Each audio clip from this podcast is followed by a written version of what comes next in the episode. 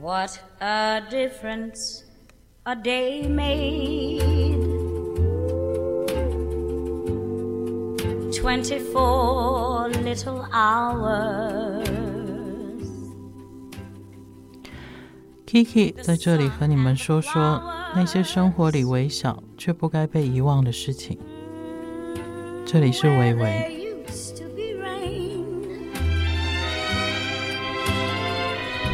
天跟 K 我们在前几天有稍微聊一下，就是这个礼拜我们要和大家一起分享的主题会是什么？那那时候其实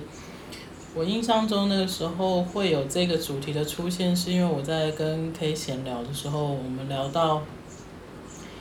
好像是我们因为身边的人不同，比如说住在一起的室友，或是伴侣的不同，生活习惯上面会有一些变化的。那那时候我脑袋浮现了两个字，就是适应这两个字。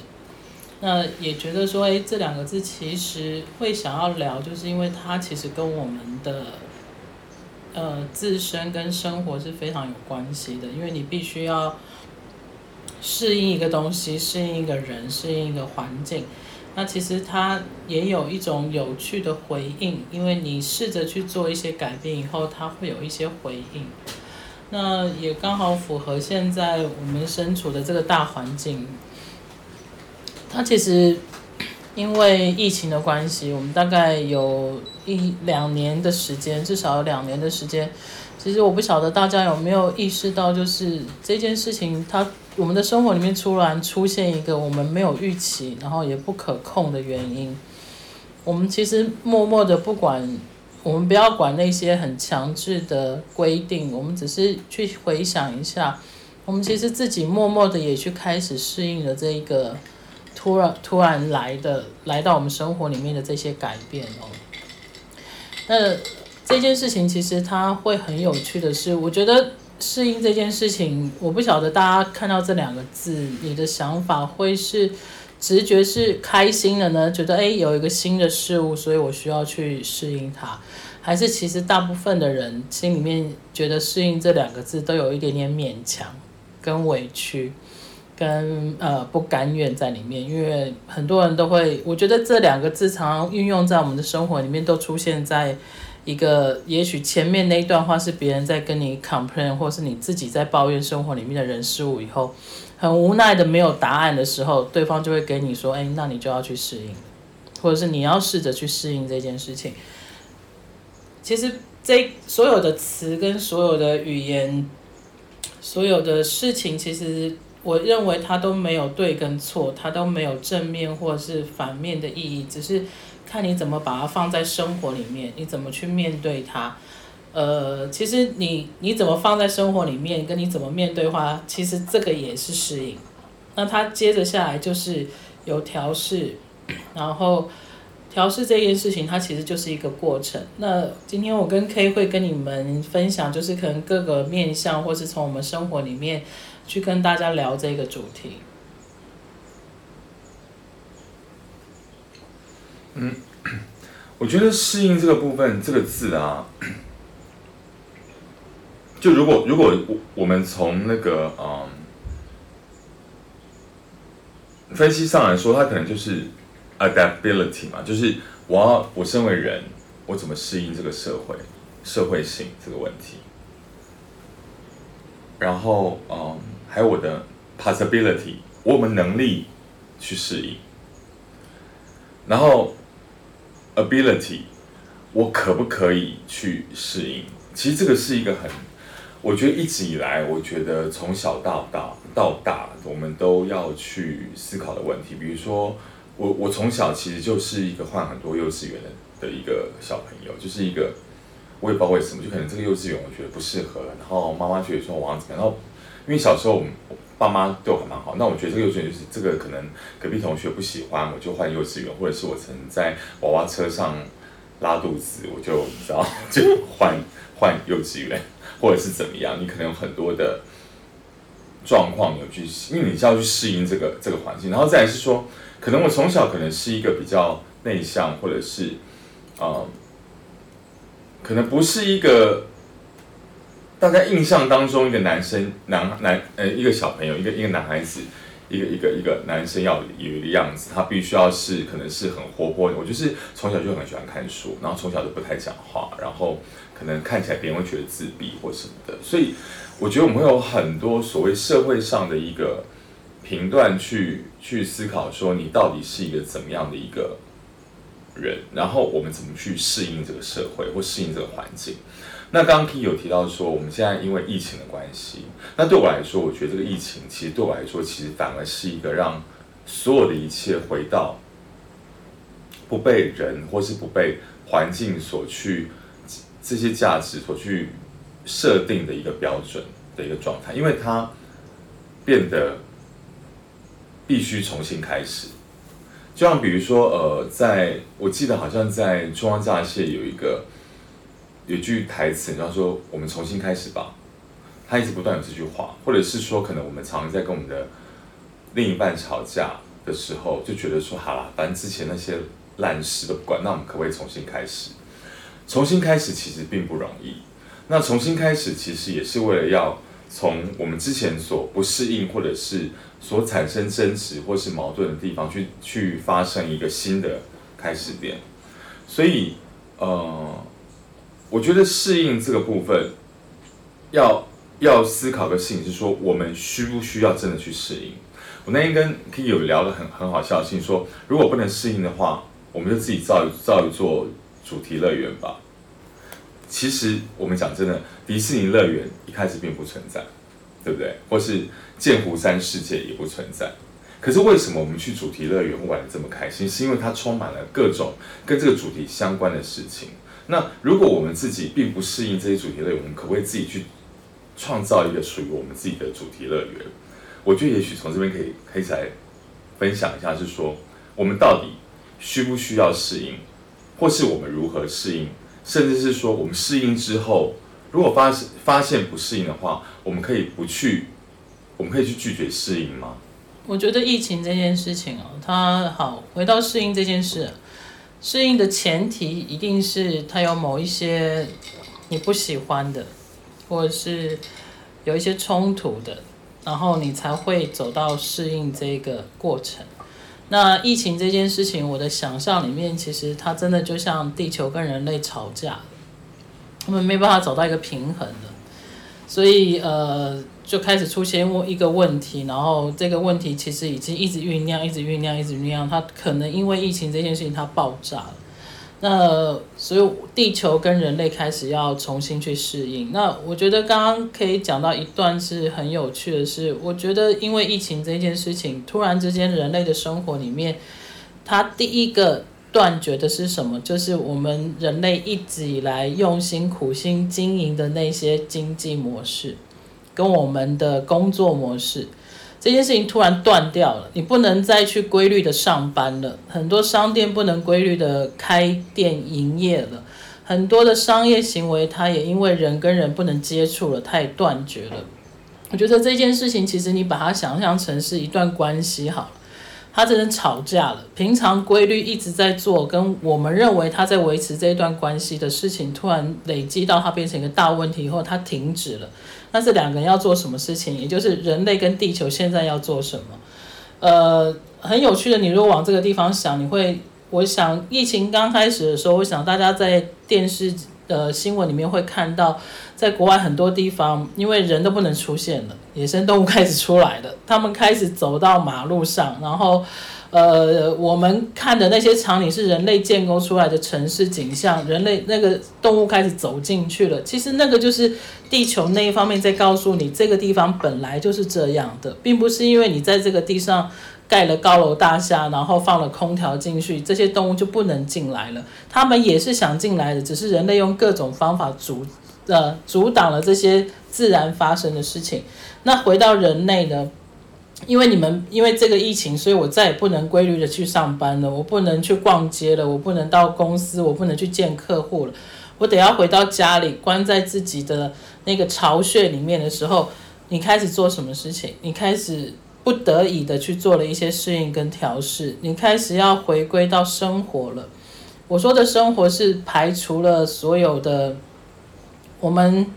以前以为的日常。我们以前日我日常，因为疫情这件事情其实是被阻阻断的，然后我们也不能去买菜了，我不能出门，所以我得要想办法在家里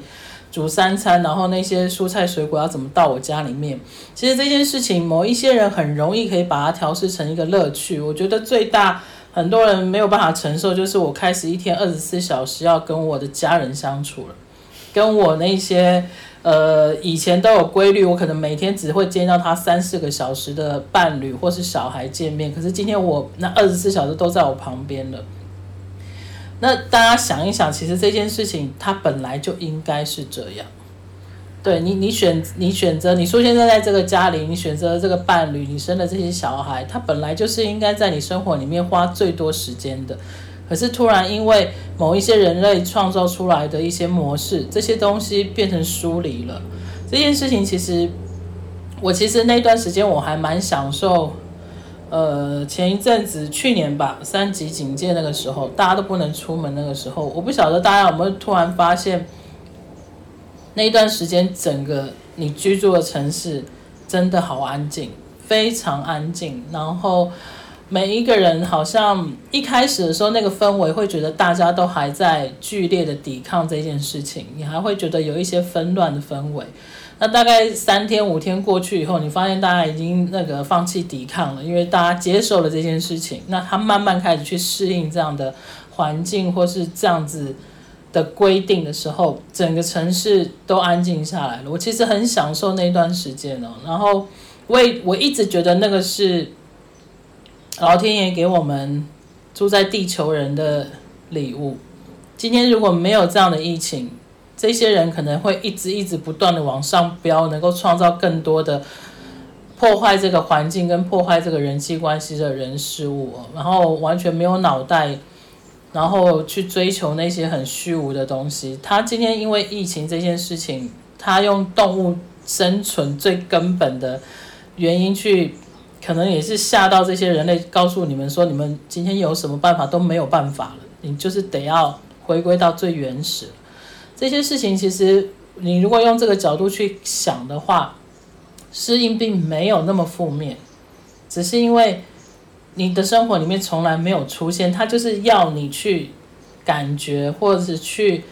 过着，或者是去跟那些你曾经抗拒或是。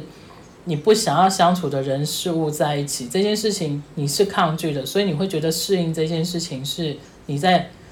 它很容易会变成一个反义的词。可是我觉得我怎么去看，我都觉得这个事情其实是，它让你的生活里面会有一点点不一样，然后你会因为这件事情去做一些改变。这个是人本身你是没有办法做出来的决定的，它必须要靠一些外力才会有的影响。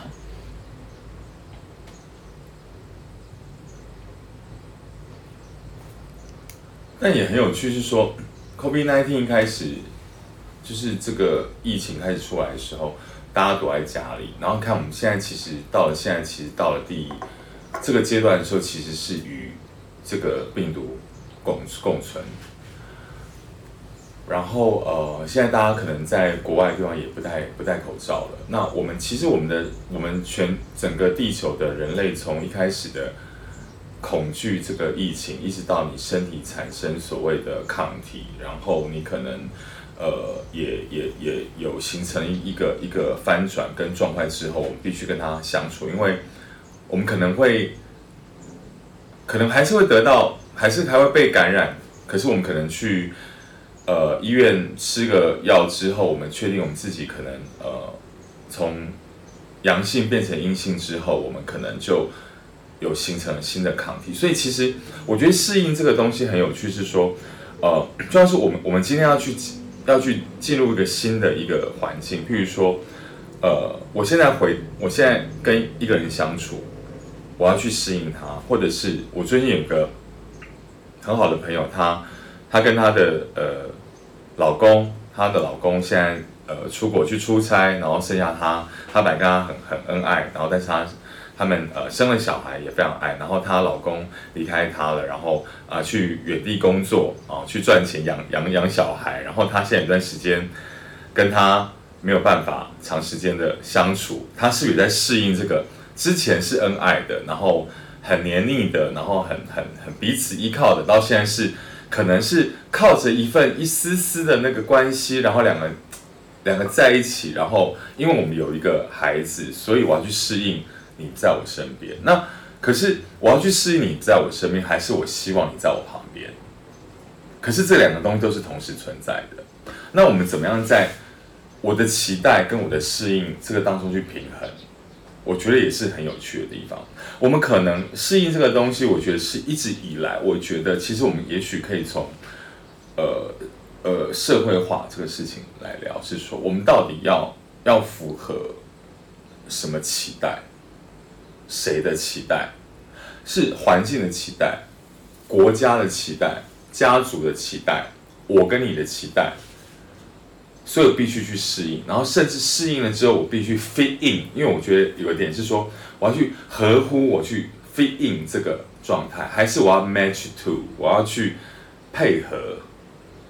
去去像是一个拼图一样拼的好好的。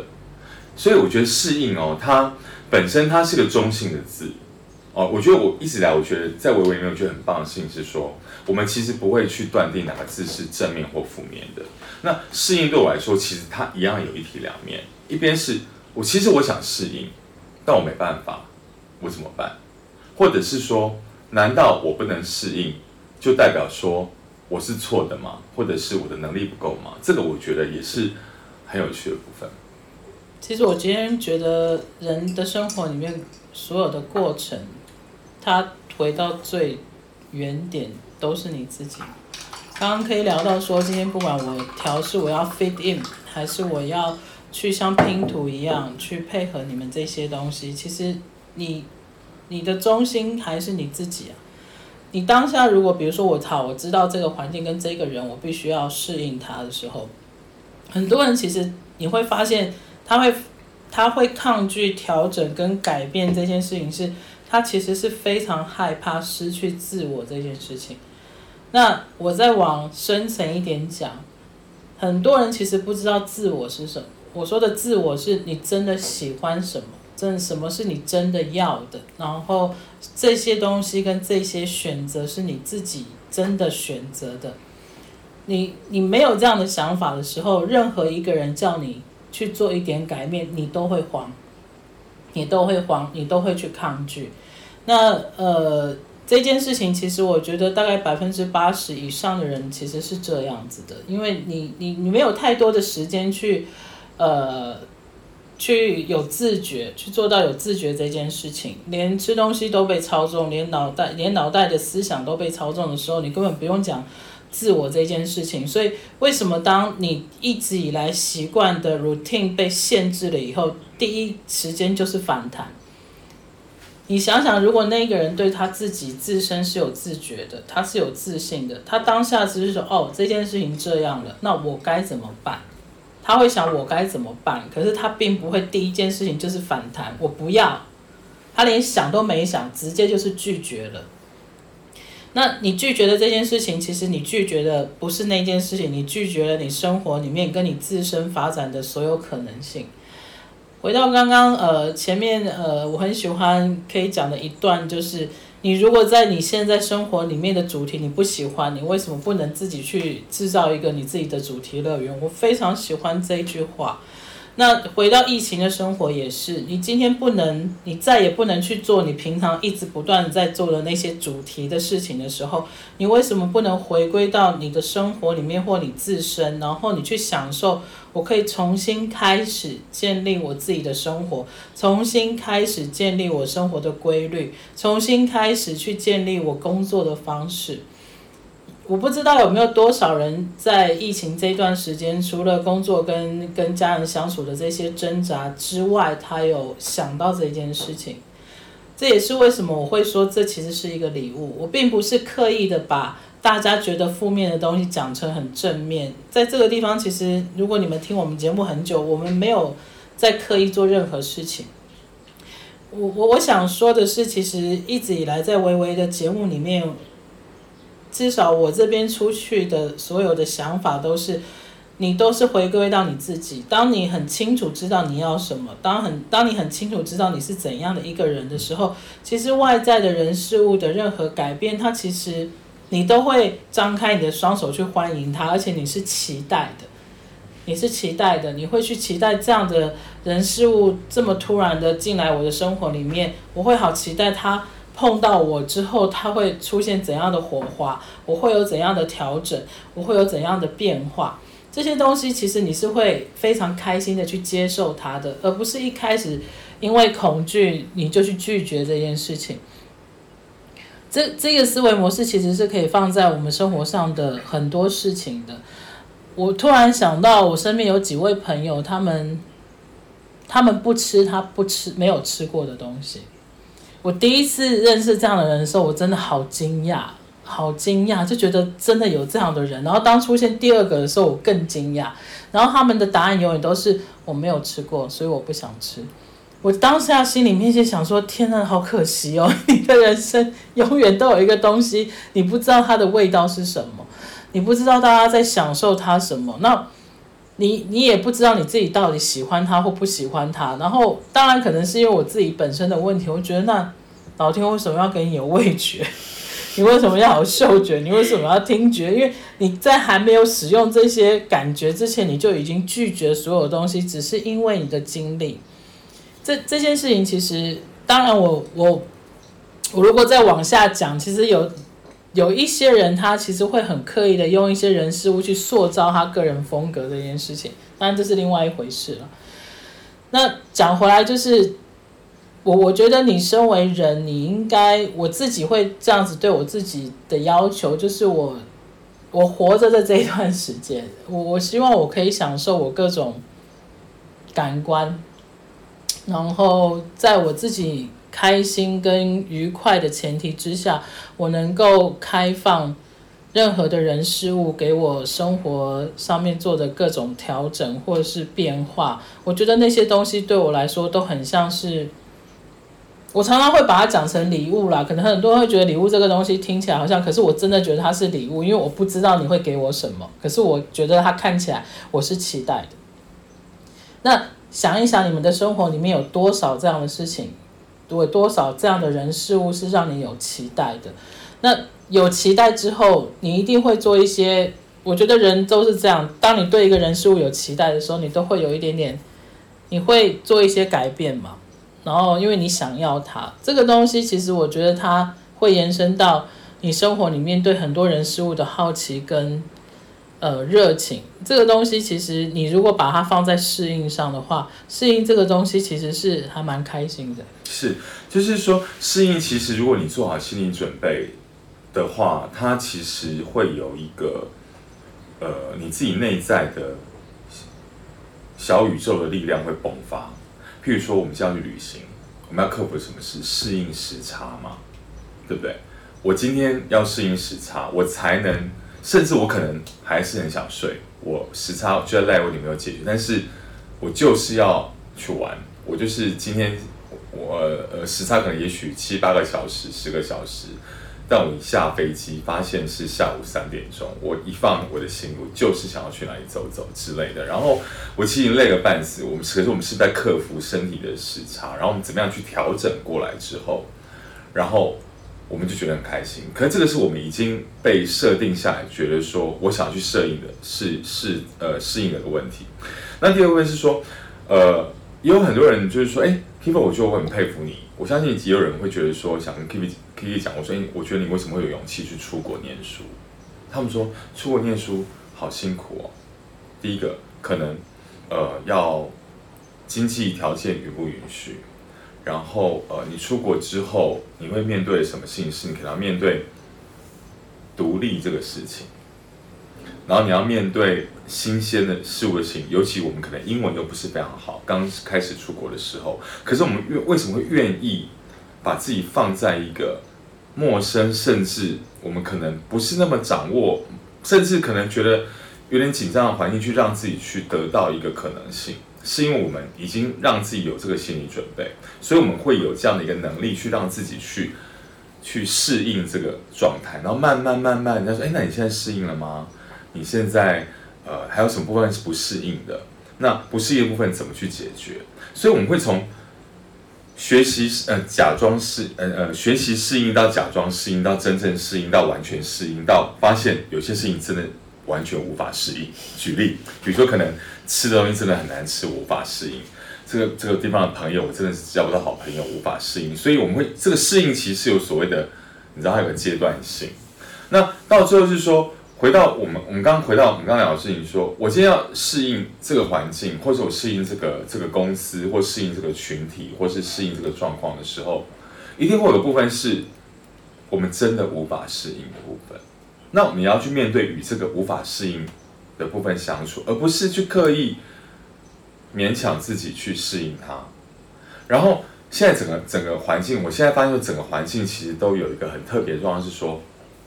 他要去他要去导向某一种意识形态，或者是说二分法，或者是说决定某种呃价值，呃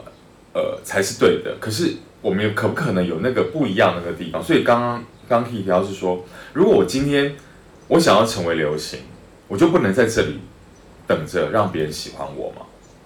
可是为什么我我只能让那些流行的事物来操控我？现在目前下一步我想要去穿的衣服是什么颜色？我觉得这个是一个很特别的事情，是说我们如果都可以去让自己成为一个呃比较有自觉的，或是说自我去 leading 的角色是，是除了是我去适应这个环境，我也可以去创造一个环境或是一个乐园，让别人来适应我。我觉得其实是一个。反过来的事情哦，我觉得其实那都是一个念头的问题啦。我对我来说，它真的就是一个念头的问题。呃，讲到最基本，你每天早上出门穿衣服这件事情，大家脑袋可能想到的会很多决定的原因嘛，或你选择的原因这样。我觉得那些时髦或是流行这个东西都是人创造出来的，那你为什么不反过来想，你也是人？那你你今天其实你可以有你自己的生活模式，你在你的生活环境里面，你也可以去创造创造属于你自己的流行，或是时尚，或者是呃任任何很前卫的想法。我觉得这个东西还是它回归到最基本，它还是还是回到人这个地方了。那只是看你怎么去想。那我我我一直觉得人的生活里面，他都需要有一个愿想。他都需要有一个期望，因为那个东西，它某种程度它是一个动力，或是你你你想要做很多事情的原因。这样，那我会回到适应这件事情，是人为什么会最后他会妥协到我必须要适应这件事情？因为在适应的后面有一个是你要的，那那个东西是什么？我觉得它很重要。你如果因为那个东西连最后最后那个结果都是别人给你的，你一定到中间就放弃了。而且刚刚刚刚 K 讲的那几个过程，适应跟不适应跟开始适应跟怎样怎样，你根本过不了那一关。你到最后你可能就直接放弃了，然后整个摒弃跟你拒绝所有因为这个适应跟最后结果发生的任何事情。我我我觉得现在有很多人他会呃。我不晓得我跟 K 在哪一个讨论，我们有聊到结果论这件事情。很多人其实现在你做很多事情，你都是用结果论。最后我拿到什么？最后这件事情我可以得到什么？很少部分人会去想最后这件事情别人可以得到什么，或是我可以帮助别人什么，然后它会发生什么，都是这样想，然后反推过来，然后永远都在找一个捷径。我要怎样最快的可以达到这个我可以拿到这个东西。那你找捷径的时候，中间其实你已经缩短了很多过程，很缩短了很多过程。对我来说，它其实就减少了非常多思考的时间。你没有任何时间去思考我为什么要做这个，因为你就去找一个方法，最快可以达到。然后我我可以最就是承受这些越少越好，然后我最后可以拿到这个。中间你根本。连自觉都没有，连思考都没有，我根本不用讲说你要去享受这件事情了。那因为这样的过程，你没有任何的思考，你没有任何知觉跟感觉的时候，你的人生就是一直在重复这些事情，然后这些事情就填满你的生活里面，你就会变成真的很像一个机器人。你所有的东西好像每天早上你好像听指令一样，手机的闹钟响了你就醒了，然后接着你要想什么，你就是接到指令，我八点钟要到公司开会，这是一个指令。然后开会完，主管跟同事又给你更多指令，你就一直这样下去。回到家，老公小孩给你指令，我要干嘛干嘛，你根本没有心神去做这些事情。可是这些事情，很多人会跟我说，他是不可，他是不可能去没有，他不可能消失。我就是活在这样格式里面，我怎么办？你就像我刚刚讲的，你不要结果论嘛。我今天我今天闹钟响了，就是因为我八点要去上班。你如果想的是。闹钟响的时候是告诉我，那个时候我该去帮我的盆栽浇浇水了，然后我要开始煮咖啡，让我自己醒来，因为待会我要去一个地方去见我的同事，然后我们会讨论一件我们接下来要做的计划。你如果用这样的方法去想的话，这些事情它有格式，可是它是不一样的过程去经历的，然后你也会用不一样的心情去去经历它。我觉得这个东西是需要被提醒的。What the sun and the flowers where there used to be rain.